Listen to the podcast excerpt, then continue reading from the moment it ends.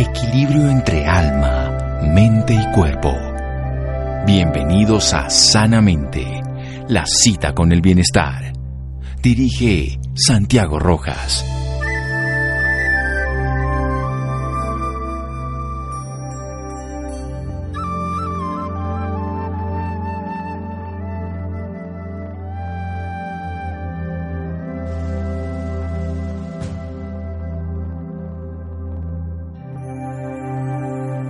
Hay tres cosas extremadamente duras. El acero, los diamantes y el conocerse a uno mismo. Benjamin Franklin. Buenas noches, estamos en Sanamente de Caracol Radio, su programa de salud. Conocerse a uno mismo, hay miles de formas de hacerlo. Probablemente, si usted se va hacia unos años, entonces usted hacía psicoanálisis durante 10, 15, 20 años lo hacía. Hay caminos profundos, complejos en la espiritualidad, caminos en el monasterio religioso, caminos a través de un autoexamen, una autocrítica, pero puede haber caminos a través del arte, a través de contarse una historia, a través de conocerse uno de una manera tan peculiar como la que nuestro invitado de esta noche propone. Una manera que lo hace en un taller donde con un papelito, con un lapicito, uno empieza a contarse historias y empieza a darse cuenta. Darse cuenta es tal vez la maravilla del ser humano, darse cuenta de lo maravilloso que es un amanecer, de la sonrisa de la pareja, de lo hermoso que es un paisaje, de la vida y de lo maravilloso que es ser uno mismo. Mauricio Navas Talero, por supuesto, el del mundo, que todas las personas lo habrán escuchado o conocido sus obras, más bien ahora vamos a preguntárselas directamente a este comunicador social de la Universidad Jorge Tadeo Lozano, premiado con la beca Simón Bolívar del Consejo Británico, máster en dramaturgia audiovisual de la Universidad de Londres, catedrático en la Universidad Jorge Tadeo Lozano en producción de televisión y redacción de guiones entre el año 98 y 2000. Mauricio Navas Talero. Mauricio, buenas noches. Santiago, muy buenas noches. Muchas gracias por todo el espacio que le das a mi hoja de vida. No vayas a imaginarte que no es un poco bochornoso, pero bueno, eh, ya lo dijiste y si así es todo eso he hecho en la vida. no, y realmente uno, eso es pasado, ¿no? Lo que, lo que importa es lo que estamos haciendo el hoy, lo de ayer nos llevó al hoy, pero lo que sí me interesa es precisamente esa historia un poco loca que usted invita a las personas a hacer un taller de escritura y resulta que lo que hacen es que se conocen a sí mismos. ¿Cómo es este cuento, Mauricio? Santiago, qué, qué, qué grata, qué grata oportunidad generar para hablar del tema que que me ocupan los, los últimos años de mi vida y los que espero que sean muchos de aquí en adelante.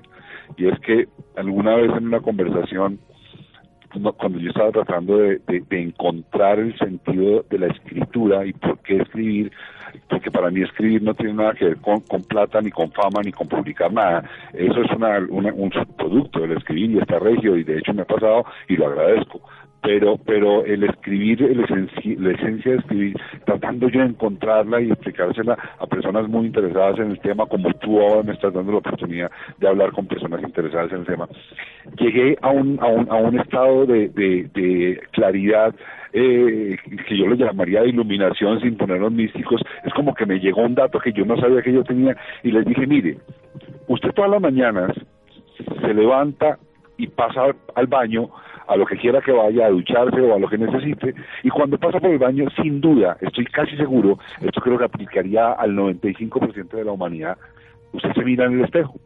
Y cuando usted se mira en el espejo, usted se reconoce, o sea, se vuelve a conocer.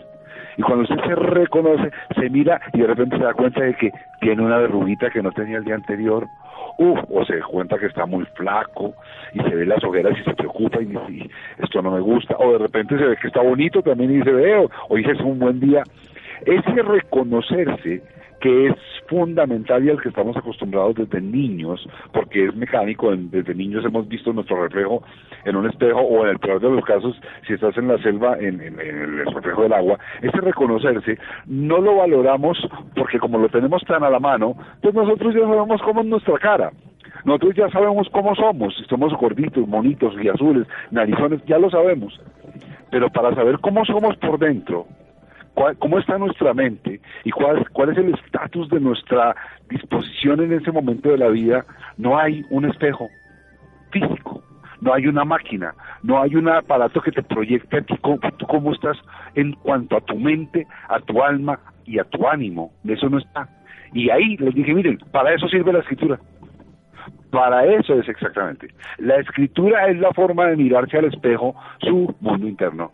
Y fíjate que me pareció una iluminación tan grande que a partir de ese momento estoy empezando a desarrollar una, una, una, una, ¿cómo se llama? Una cadena de pensamientos que me ha llevado a que la escritura se ha vuelto un elemento fundamental para todas las personas que han trabajado conmigo en, en estos talleres y estas cosas de las que hemos hablado tú y yo. Bien, Mauricio, vamos a hacer un pequeño corte para seguirnos conociendo en el espejo de la escritura. Seguimos en Sanamente de Caracol Radio. Síganos escuchando por salud. Ya regresamos a Sanamente. Bienestar en Caracol Radio. Seguimos en Sanamente.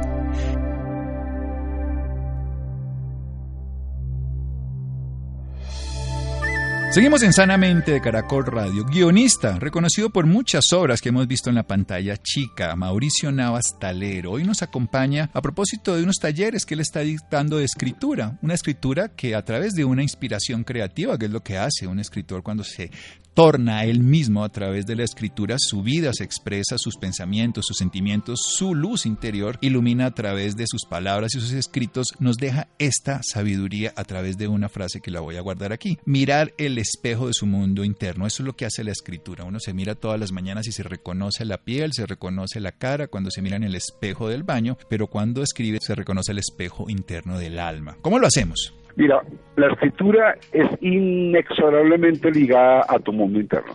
A menos que estés escribiendo un telegrama, o ya no hay telegramas, un correo electrónico, un memorando, una factura. Me refiero, me refiero a cosas mecánicas por, concepto de, con excepción de eso que eso no es escritura.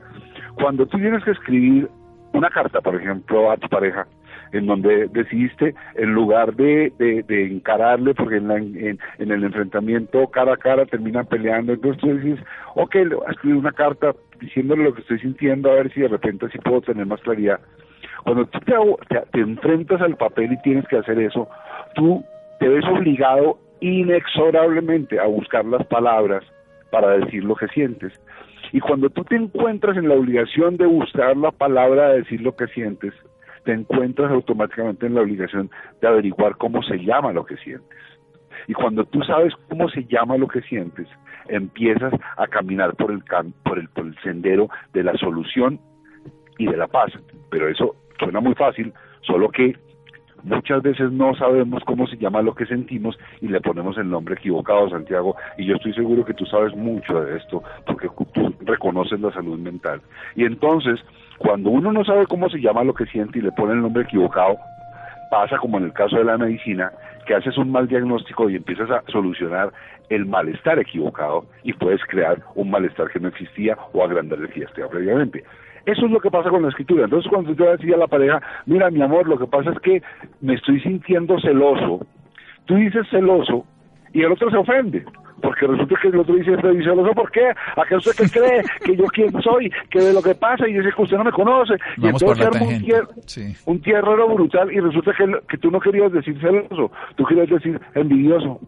Pero lo interesante aquí es que cuando uno habla, las palabras ya salieron, pero cuando uno piensa para escribir, uno hasta puede, pues antes era con borrador, con liquid paper y ahora pues tenemos simplemente el cursor para atrás y podemos darnos esa posibilidad de pensarlo mejor, reflexionarlo, ponerlo en un contexto más adecuado y no con unas palabras que salieron de manera impulsiva. Estoy feliz con esta historia que estoy viendo y es cómo se va descubriendo ese mundo interno. Quiero que usted, que va quitando esas capas de cebolla en el sentido simbólico para encontrar el núcleo, ese bulbo esencial, nos cuente, obviamente cada caso, en cada proceso y en cada persona es diferente, pero ¿qué se va encontrando uno cuando empieza uno a escribir, tal vez sin un propósito específico de quiero encontrar, porque ahí se vuelve una factura que tengo que hacer o una redacción para tarea del colegio, sino cuando uno empieza a buscarse a sí mismo a través de la escritura? Hay dos cosas que son eh, eh, muy ciertas. Digo dos porque no todas son igual de ciertas. Hay un punto en que el camino se vuelve personal, e intransferible y es tu propio camino y ahí ya yo no puedo hacer nada distinto a, acompañarte desde afuera a que llegues a donde quieres. Pero cuando el camino comienza hay dos cosas que son tan ciertas como que todo lo que sube tiene que bajar, etcétera, etcétera. Y es que lo primero que pasa es cuando tú tienes una idea en la cabeza, ya sea la de escribirle una carta al ser que amas, por irme a lo más a lo más fácil para todo el mundo, porque no todo el mundo ha querido escribir un cuento ni una novela, pero todo el mundo sí eventualmente ha necesitado decirle a alguien por escrito, mire lo que me pasa. Cuando tú llegas a eso, la idea en tu cabeza está clarísima. clarísima. Tú, en tu cabeza esa idea está clarísima, pero Santiago, tú lo sabes, las ideas son etéreas, son, son, son, una cosa inmaterial en tu mente que tú la ves clarísima y la ves toda en un instante, ya sabes cómo comienza, cómo termina, en tu cabeza está todo claro. Y cuando llegas a escribirlo y abres el papel o abres el computador o pones el papel en la máquina de escribir, tú dices, bueno, y esto, esto, esto que tengo tan claro en la cabeza, ¿por dónde comienza? Y te aterrorizas frente a ese pedacito de papel en blanco, página en blanco, porque bueno, todo estaba tan claro, pero ahora me toca buscar la palabra. Y entonces ahí la mayoría de los seres humanos nos asustamos y me incluyo, Santiago. La gente cree que porque yo vivo de la escritura o porque los... No, no, todos tenemos miedo de escribir todos tenemos miedo de escribir. Entonces cuando aparece esto en blanco y tú dices, bueno, ¿y esto por dónde lo arranco? La mayoría salimos volados corriendo, pero otros tenemos el valor en algún momento de decir, bueno, voy a arrancar por poner la primera palabra. Y entonces eh, arrancas diciendo, amor mío, amor mío, eh, estamos, estamos en problemas. Entonces cuando te dices, ah, sí, esto es, estamos en problemas, pero entonces automáticamente te tienes que empezar a preguntar, ¿y qué palabra sigue? Y en ese ejercicio neurolingüístico de buscar la palabra que sigue, tú empiezas a encontrar la verdad en ti mismo, Santiago. Sí, bueno, además porque está uno descubriendo y buscando, descubriendo y uno solamente encuentra cuando empieza a buscar, en este caso concreto. Cada palabra que sigue entonces desnuda el alma, digámoslo de esa manera, ¿no? Correcto, es que pasa, mira el asunto. Si, si tú te amas, si tú te amas a ti, y, amarte. Mi mamá tenía una frase en la cabecera del comedor de la casa mía que me acompaña desde niño y decía, comprender es más que perdonar, comprender hasta lo último es amar. Cuando tú te comprendes a ti mismo, tú te estás amando, Santiago. Y si tú te amas, tú, buscas la palabra que defina lo que sientes. Entonces ahí inevitablemente vas al diccionario y te preguntas, bueno, eh, eh, eh, ¿qué significa esto de que estoy estoy bravo? Entonces, no, es que mira, es que estoy bravo, ¿no? ¿de verdad estaré bravo? No, como que bravo, no estoy muy seguro. Entonces, tú te vas al diccionario y buscas qué significa bravo. Y dices, no, no, esto, esto no es lo que yo siento, yo no, yo no estoy teniendo rabia, ¿yo qué estoy? Y entonces empiezas a mirar y de repente te encuentras que no estás bravo, estás inquieto, que es distinto a bravo. En mi corazón estoy inquieto. ¿Y por qué estoy inquieto? Porque no entiendo bien lo que pasa entre los dos. Pero fíjate que si tú escribes estoy inquieto porque no entiendo lo que pasa, es distinto a estoy bravo porque no entiendo lo que pasa. Porque en la medida en que tú comprendes tu sentimiento y lo, y lo pones con claridad, la comunicación hacia el otro se empieza a ser más clara. Pero lo más importante, la comunicación contigo empieza a ser más clara, contigo mismo. Y cuando tú eres claro contigo mismo, tú empiezas a poner tus sentimientos en el lugar adecuado y al poner los sentimientos en el lugar adecuado pasan dos cosas. Primero, los puedes resolver, solucionar o asignar al lugar adecuado de tu psiquis o puedes decidir que tienes que hacer una solución drástica, irte de allí, lo que sea, pero lo vas a tomar con conciencia, porque lo que finalmente te produce la buena comunicación contigo es la conciencia. O sea, lo que hacemos es descubrir, darnos cuenta, tener conciencia, porque ese sentimiento que genera el estar escribiendo nos pone en, la realidad interior. Que cuando estamos en la idea como una globalización, que es lo que usted dice, pues yo vamos a, vamos a escribir una novela. La novela es un hombre que vive solo en el desierto y descubre un pozo de felicidad pero desarrollar esa idea es una complejidad. Ese temor que a todos nos, nos eh, hace esa condición, a mí me parece que es muy útil. A mí me encanta sentir temor antes de una presentación, de una entrevista, de un nuevo encuentro, de una consulta. La gente dice, pero no, tener temor uno se le debe acabar, no porque ese temor es un impulso para actuar. ¿Cómo, cómo usarlo positivamente y cómo no usarlo? Porque ya vimos que esa palabra que sigue me va a dar temor y esa palabra paso a paso me va a generar a mi claridad y me va a hacer descubrir esa alma y encontrar ese sentimiento que me da conciencia. Pero ¿cómo utilizar el temor y no salir vencido por él mismo? Santiago, yo te, yo te propongo lo siguiente, digo te propongo porque yo, yo tengo claro que la respuesta a, esa inquietud eh, no puede salir solamente de una persona, ni de mí, ni, de un teórico, ni de nadie. Yo, yo, yo, yo sumo el pedazo que he encontrado. Lo que yo he encontrado es que el miedo, hay, de, hay que desestigmatizar el miedo. El miedo es tan natural como el sudor y como el parpadear y como el que te dé sueño. a, uno no le da rabia que le dé sueño, a uno no le da cartera que le dé sueño, a uno le da sueño y uno duerme, a uno suda porque suda, eh, a uno le da hambre y uno come. El miedo es parte integral de la existencia. Lo que pasa es que al, miedo lo, lo hemos estigmatizado, estigmatizado y entonces le tenemos miedo al miedo. Y cuando le tenemos miedo al miedo, empezamos a paralizar la vida. Mira el asunto como es. Si tú quieres hacer algo en la vida que te, que te, que te avance, siempre vas a sentir miedo, Santiago, tú lo sabes. Y, la razón en un libro muy interesante que te pues, recomiendo a, ti y a todo el mundo que se llama 21, 21 preguntas para el siglo XXI de, un autor importantísimo contemporáneo, Yuval Noah Harari, el mismo de Homo sapiens y de Hombres a Dios. Sí, maravilloso el, el, el, miedo es parte de la vida porque resulta que el, ser humano, el ser humano primario, cuando finalmente encontraba un lugarcito donde acomodarse, donde no había fieras, donde los, los, elementos no lo, no lo asediaban, donde podía tener cobijo, no podía tener abrigo, donde podía comer, y encontraba ese lugar, ese lugar se volvía un lugar precioso y él sabía que moverse de ese lugar a un sitio desconocido implicaba la vida o la muerte desde esos ancestros nosotros tenemos grabado el miedo al cambio y a lo desconocido en nuestra memoria celular. Pero también es cierto que ya no estamos en esas épocas, que ya desplazarse no significa necesariamente la vida y la muerte. Y lo que también es cierto es que la única manera de crecer es desplazándose, desplazándose del lugar de confort para mirar nuevos horizontes, porque el lugar de confort se va agotando y se va agotando y un día tienes dos opciones, o te mueves o te mueres. Entonces, o te mueves o te mueres. Exactamente. Entonces, vamos a movernos y vamos a tener miedo en movernos. Y ya vamos a saber que el miedo es parte de nuestra vida y que tenemos que cargar con él. Y nos hacemos amigos del miedo y le decimos, venga, miedo, acompáñeme. Voy a tener cuidado, no me voy a arriesgar, no voy a ser suicida, pero vamos a caminar porque las decisiones, miedo, no las tomas tú, las decisiones las tomo yo. Las decisiones las tomamos en este momento con miedo o sin miedo, pero con miedo de amigo vamos a avanzar. Seguimos con Mauricio Navas en un momento en Sanamente Caracol Radio. Síganos escuchando por salud.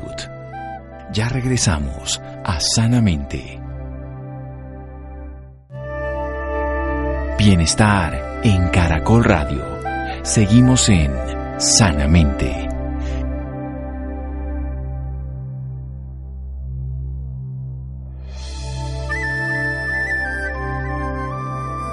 Seguimos en Sanamente de Caracol Radio, comunicador social con una hoja de vida muy grande, escritor, guionista y ahora se ha dedicado a que nos demos cuenta nosotros que escribir nos permite conectarnos con el alma, descubrir el velo de nuestro interior, es la forma de que nos miremos en el espejo del mundo interno, como lo haríamos por las mañanas en el espejo del baño, pero en este caso no de nuestro rostro y nuestra expresión externa, sino de nuestro mundo interior. Ese temor que nos acompaña cuando empezamos a descubrir qué palabra continúa en nuestro escrito, en ese saludo, en ese inicio de esa conversación con el otro y con nosotros mismos, por supuesto, porque en realidad es lo que hacemos al escribir, comunicarnos con nuestro interior. Ese miedo que nos está acompañando, ese miedo también nos permite hacer la posibilidad o nos morimos o nos movemos, como nos decía en este momento Mauricio. Y algo esencial una frase de su madre que voy a repetir, comprender es más que perdonar, comprender hasta lo último es amar. Continúe, Mauricio.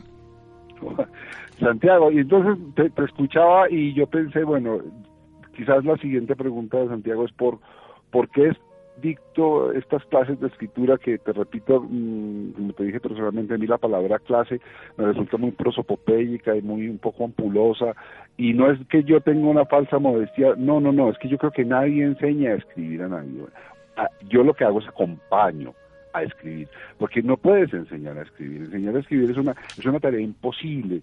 Yo no te puedo enseñar a escribir, yo te puedo acompañar y yo te puedo ayudar a, a que reconozcas si lo que escribes coincide con lo que quieres decir, entonces me vuelvo un lector eh, vamos a decirlo técnicamente, un lector calificado y humanamente me, vuelvo un lector amoroso. Eh, amoroso porque yo sé lo angustioso que es que te lean lo que escribes, entonces leo con el mismo amor que quisiera que me leyeran a mí. Y entonces yo creo que eso es lo que hace que la dinámica de estos encuentros con, estas personas que creen en mí se vuelva tan enriquecedora para ellos y para mí. Y el, lo correcto es decirte para mí y para ellos, porque el que más aprende soy yo. Entonces, ¿por qué decidí hacer eso cuando yo dicto talleres de guion? Porque a mí, a mí llegaban muchos, o llegan todavía muchos personajes que quieren aprender guion, y cuando yo empezamos a trabajar en el guion, yo me daba cuenta que estas personas estaban metidos en un gran problema porque escribir un guion es una cosa muy técnica, muy, muy disciplinada, muy metodológica, muy rigurosa. Y yo los veía tan empapelados con el problema del guion y empecé a caer en cuenta que ellos lo que querían era escribir no un guion, escribir, querían contar un cuento. Entonces yo dije, yo estoy perdiendo el tiempo con estas personas, estas personas están perdiendo el tiempo conmigo, devolvámonos siete pasos atrás, tú lo que quieres es escribir, ven, ven, te ayudo a escribir lo que quieras. No vas a escribir un guion, no vas a escribir una telenovela, vas a escribir lo que tú quieras, como tú quieras un espacio en donde no me importa ni la gramática, ni la ortografía, ni las comas. Eso lo veremos después. Inicialmente te vas a comunicar contigo y me vas a contar tu cuento, Santiago, y descubrí un lugar del cual estoy seguro no voy a salir en la vida. No te imaginas lo que pasa cuando la gente descubre su cuento. Porque cuando descubres tu cuento, descubres tu historia. Y cuando descubres tu historia, descubres quién eres y puedes decidir si quieres seguir siendo ese que eres hasta el momento.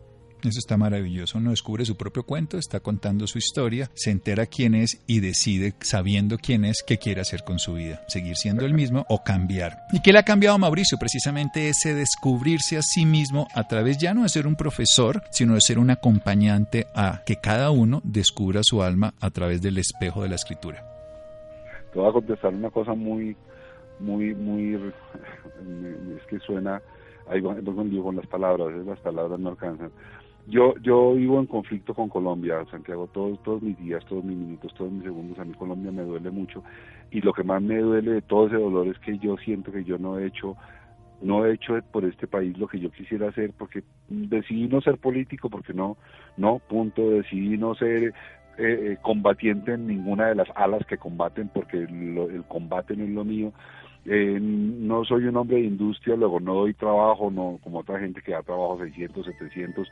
Eh, no soy como tú un, gran guía de la salud, no tengo eso. Yo, yo, yo cómo hago para sentir que mi presencia en este país tiene algún sentido y mira que a través de esto le encontré que, la, que a través de esto estoy inoculando en las personas una inquietud que yo sé que las va a acompañar toda la vida, la inquietud de conocerse a sí mismos, para poder descubrirse y para poder ser ellos mismos de una manera honesta. Y de pronto es un cuento que me estoy contando, pero hasta el momento me convence tanto que no quiero salir de Santiago. Pero nosotros nos contamos todo el día cuentos, nos podemos contar cuentos terribles y nos podemos contar cuentos no con final feliz, sino construirlos en cada momento, digamos, no que se den automáticamente, sino que se construyan. A mí me encanta la posibilidad de descubrir el día, de descubrir el momento, de la oportunidad de esto, de aprender, como lo hago todas las noches y en este caso con Mauricio, de que alguien le pueda a uno mostrar que la vida tiene tantas facetas, eso es como un cristal maravilloso como un diamante que tiene todas esas caras para que uno le vaya reconociendo esta maravilla de oportunidad. A mí la idea de, hacer este taller, que lo voy a hacer, eso seguro, porque me gustaría y con mi grupo y todo, acercarnos a, a estar ahí, a estar acompañados por un maestro que nos pueda dar unos o dos o tres o los que sea puntos de referencia para empezar ese camino. ¿Qué logran entonces estas personas en los talleres, Mauricio? La respuesta más, más tonta, escribir es que, es que tú dices, pero escribir, mira, hay gente que, que llega al taller paralizada de miedo, Santiago.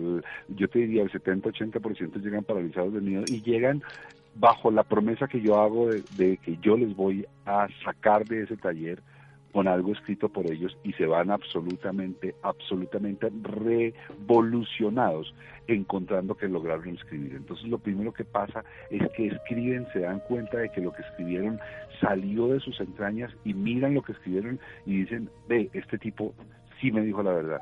Este es un pedacito de mí, porque obviamente en cuatro horas tú no vas a construir el espejo que necesitas para mirarte la mente y el alma. Pero cuando ves que con un pedacito y te viste como medio medio perfil y dices, ah, este espejo, este espejo lo, lo produje yo aquí, solo con que este loco me dijera tres cosas que me animaron a hacerlo, pues sales absolutamente entusiasmado a seguir, a seguir puliendo ese espejo para poderte seguir mirando, porque apenas te ves, es que tú lo sabes, Santiago, la, el acto de la conciencia, el acto de reflexionar, el acto de verse a uno mismo es un acto muy escaso.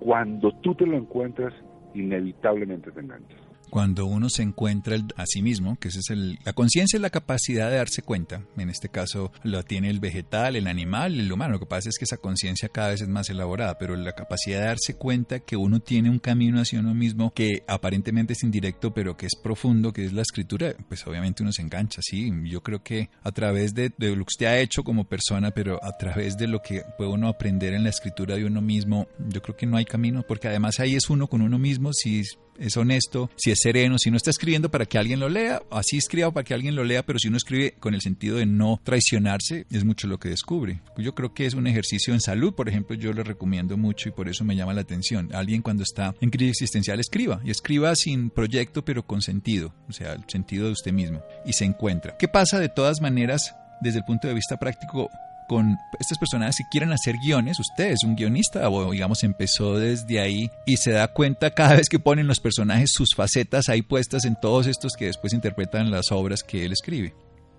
Sí, eh, el, ya, esa, esa, esa, faceta también existe. Y es que hay personas que vienen a la clase ya con preparación, ya ah, se han fogueado a sí mismos o, en, otros talleres de escritura o, ellos mismos como, como actividad empírica se han fogueado, han leído, se han metido, se han cuestionado y entonces ya en el encuentro con una persona que, que los lee también desde lo profesional. Eh, generalmente lo que pasa es que encuentran en mí un aliciente y un estimulante para que sigan por ahí. También creo que también se puede vivir de escribir y también hay gente que quiere hacerlo. Yo de hecho vivo de escribir, mi vida está construida sobre la escritura y cuando, cuando existe esa intención, entonces escuchar una voz de un profesional que te dice eh, lo tuyo lo, lo encuentro así, me hace sentir esto, eh, porque pues sin duda hay personas que escriben magistralmente lo que pasa es que, Santiago, a mí este tema me resulta muy delicado porque en, en América Latina, y particularmente en Colombia, tenemos el problema de que si no hacemos las cosas magistralmente y nos aplauden, no las queremos hacer. Y mi propósito es que escriban, así no los aplauda nadie porque ese es otro tipo de ejercicio. Pero también es cierto, pues igual que el bailar, que el cantar, hay gente que canta maravilloso y le pagan por eso, y hay gente que canta en la ducha y está por gusto. cantando. Exacto. Para mí los dos son igualmente válidos y felices y creo que el, placer de cantar no se debe pervertir por el placer de cobrar. Pero cuando hay el deseo de, mire, yo quiero trabajar en esto, esta es mi vida y yo no quiero hacer nada más sino escribir y vivir de esto, ellos también son bienvenidos porque con ellos también hay una interlocución de hablar de cómo es la vida del escritor, cómo es una vida de un escritor profesional, qué hacer con el escrito, si quieres ser guionista, entonces ven, ven, vemos cómo llevamos esta historia que me contaste al territorio del guion, que ya es un territorio muy técnico, con unas elaboraciones mucho más concretas, algunas casi que arquitectónicas, y vamos a traducir tu cuento, vamos a traducirlo a imágenes y sonido, que es lo que realmente hace un guion. Un guion lo que hace es que lo que tú contabas con palabras, lo, pasas, lo dejas de contar con palabras y lo empiezas a contar con imágenes y sonido. Bueno, esto es bien importante. Uno lo que hace es cubrir esas palabras ya con expresiones, con vida, con personajes, con sacarlo del mundo de las ideas al, mundo de lo evidente. Digamos, la realidad es todo. La realidad está en el mundo interior, en el mundo exterior, en todos los procesos. ¿Cómo hace uno? Y esto es, esto es un bien eh, punto de referencia cuando, cuando yo, yo he escrito, pues he escrito libros para afuera, pero también he escrito cosas que jamás he divulgado. tienes, una novela que yo conozco que no sé, pues, no, no, no, sé qué tanto quieras hacer público, una novela preciosa de, de, eso es de, de, psicología ficción preciosa con una gran cantidad de símbolos y recuerdo lo importante que es y, y, lo, y lo seria que es y lo llena de, de de vínculos que te obligan a pensar en ti mismo leyendo una novela tuya. Yo la conozco. Bueno, qué honor, qué honor, Mauricio, eso no lo sabía. Si Dos Mundos se llama. es una novela que escribí además en, un momento de mis hijos como para enseñarle a los adolescentes a, a encontrar los valores a través de una historia de ficción, obviamente. Pero lo más bonito de escribir, digo yo, es que realmente es una recargada. Yo nunca he quedado cansado, a veces me cuesta trabajo es parar, porque es una... Y digo, se vuelve una adicción, ¿no? Una sensación de dopamina en el cerebro, de gusto, cuando uno encuentra el hilo. A veces está uno frente a ese papel y uno empieza a poner, ay, sí, no, que no, esto no, y pronto, ¡fua! Se vuela, ese momento de éxtasis es eterno, se acaba el tiempo, se acaba la realidad. Yo quiero ya terminar solamente preguntándole si alguien está interesado en mm, acercarse a Mauricio, dónde lo ubica, dónde puede aprender de su sabiduría y sentirse acompañado en ese descubrir su propia historia. Muchas gracias, Santiago. La, la página es www.mauricionavastalero.com y allí está toda la información para no solamente para, para llegar a, los talleres y esto que obviamente me interesa que la conozcan, sino hay más información, es una, una página en la que queremos que la gente se encuentre con la escritura. Yo creo que la escritura es una labor humana que hay que, que promover porque eso genera salud y genera paz y hay pero también hay los vínculos para llegar a los distintos talleres y a las distintas formas de clase y también las personas que ingresen allí deben tener la seguridad de que lo que escriban allí se los contestaremos. mauricionavastalero.com www.mauricionavastalero.com para conocerse a sí mismo basta un papel, basta un lápiz y una motivación. Y con el miedo acompañado descubrimos la realidad que hay en el interior. Un mundo maravilloso. Mauricio, muchas gracias. Santiago, a ti, un millón, millón de gracias. Espero verte pronto. Un, seguro que sí. Un abrazo. Seguimos en Sanamente de Caracol Radio. Síganos escuchando por salud. Ya regresamos a Sanamente.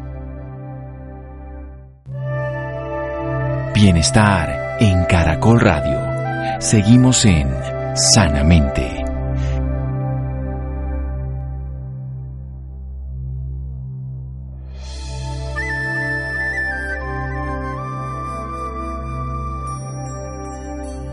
Seguimos en Sanamente de Caracol Radio, mauricionavastalero.com, los interesados en aprender de Mauricio Navastalero sobre el arte de escribir, pero en este caso para escribir, para conocerse a sí mismo, para conocer de sí mismo. La programación neurolingüística, cambiando de tema, es una ciencia de excelencia personal que le permite al ser humano entrenar los dos hemisferios del cerebro para optimizar sus capacidades, fundamentado también en la lingüística, es decir, en la palabra, pensar y actuar. Laura, buenas noches.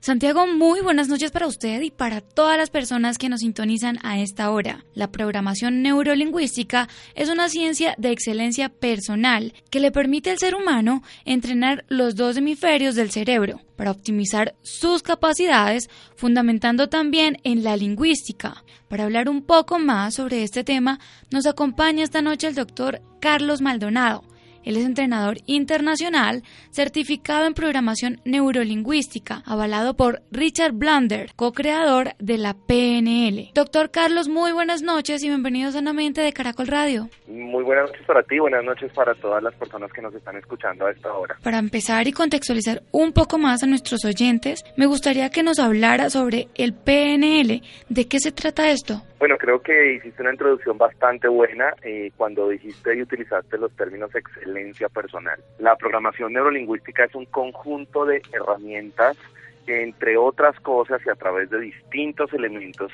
nos permiten potenciar nuestro cerebro para poder utilizarlo en aquellas cosas eh, que necesitemos y particularmente para obtener los resultados que realmente nos merecemos. Nuestro cerebro es un poquito subutilizado y la programación neurolingüística nos ayuda a entender cómo funciona y a programarlo asertivamente. ¿Y por qué es tan importante esta programación? Mira, eh, creo que lo podríamos explicar con un ejemplo muy simple. Invitamos a, a, todos los oyentes que nos están escuchando a que visualicen que su cerebro funciona igual que un computador. Y si tú te pones a pensar, tú a tu computador, si tú eres el dueño de tu computador, tú eliges colocarle o programas piratas o programas óptimos. De acuerdo a esa elección será el funcionamiento de tu computador. Si es pirata, lo más seguro es que le dé virus, que se coloque lento que no tenga los resultados que deseas. Y si por el contrario le colocas los mejores programas del mercado, funcionará bien. Nuestro cerebro funciona exactamente igual, está lleno de programas que en el lenguaje de la PNL se conoce como creencias. Nuestro cerebro está lleno de programas, algunos piratas, algunos buenos. En el 100% de las ocasiones, cuando una persona no tiene resultados en algún área de su vida, significa que los programas o las creencias que tiene el cerebro pues no son los adecuados. Piratas para seguir con el ejemplo. Bueno, ¿y desde qué edad se puede utilizar este entrenamiento? Pues mira, eh, si hablamos de que la programación neurolingüística incluye dentro de uno de sus tantos elementos el poder de la palabra, lo que conoce la gente generalmente como el poder de la palabra, pues desde cualquier edad estamos programando. El 70% de las creencias de un ser humano, Laura Oyentes, vienen desde el vientre materno. Luego, imagínate que una mujer esté embarazada, cuál sea el lenguaje que utiliza mientras está en esa etapa. El 70% de nuestras creencias está ahí. El 25% nace entre los 0 y los 7 años y solamente el 5% de ahí en adelante. Creo que comunicarse asertivamente con uno mismo y con otras personas es fundamental, sin importar la edad, para generar programas asertivos en nuestro cerebro y, como te digo, lograr metas, que de eso se trata a la larga el asunto. Doctor, ¿y hay personas que no lo pueden utilizar o esto es apto para todo el mundo? Por supuesto, inclusive me atrevo a asegurar que gente que en teoría no sabe de PNL, por lo menos estructurado, son los principales programadores. Un papá programa a su hijo cuando le está diciendo que lo mete en el cuarto oscuro si no se toma la sopa. Eso es una programación. Un profesor está programando a un estudiante cuando le dice que al parecer es tonto para matemáticas, eso es programación. Pero independiente a la técnica, y afortunadamente la PNL dispone de muchas herramientas, el poder de la palabra es apto y útil para todo el mundo y a la larga las palabras terminan programando, bien sea piratas o bien sea programas asertivos. Doctor, usted nos hablaba de algunas herramientas que son utilizadas en este programa. ¿Cuáles son? Perfecto, mira, eh, dentro de las herramientas que puede utilizar la programación neurolingüística hay cosas muy simples que podemos utilizar en el día a día. Por ejemplo, de la comunicación, la comunicación verbal, la comunicación no verbal. Y para eso habría que entender un poco el funcionamiento de la mente consciente y de la mente inconsciente. Recordémosle a todos los oyentes que en nuestro hemisferio izquierdo, de toda la información que tenemos como seres humanos, solo procesa el 5% de esa información. Y es con el hemisferio que vivimos todos los santos días. Mientras que el hemisferio derecho, al que se le llama inconsciente o subconsciente, de toda la información que tenemos como seres humanos, procesa el 95% de esa información y es el que menos usamos. Luego, una de las tareas muy importantes es aprender a potenciar ese hemisferio derecho. ¿Cómo? Con ah, ejercicios que hagan moverse ese hemisferio y cuando digo moverse me refiero a cosas simples. Si tú, por ejemplo, tomas la cuchara para la sopa con la mano derecha, siempre hazlo con la izquierda. Trabaja en las redes neuronales que tiene nuestro cerebro para poder funcionar de una manera diferente. Recordémosle a los oyentes eso en nuestro cerebro se produce sinapsis cuando una neurona se conecta con la otra y a partir de eso se hacen redes neuronales. Las redes neuronales no son armadas automáticamente, son armadas a través de nuestras palabras y de nuestros comportamientos para generar resultados. Doctor, ya para finalizar, me gustaría que le diera otros ejemplos de estos ejercicios de los cuales nos está hablando a nuestros oyentes. Súper, creo que la, primera sugerencia que le podemos hacer a la gente que nos está escuchando hasta ahora es ser conscientes. Eh, conciencia en PNL es una palabra que significa presencia, estado de alerta.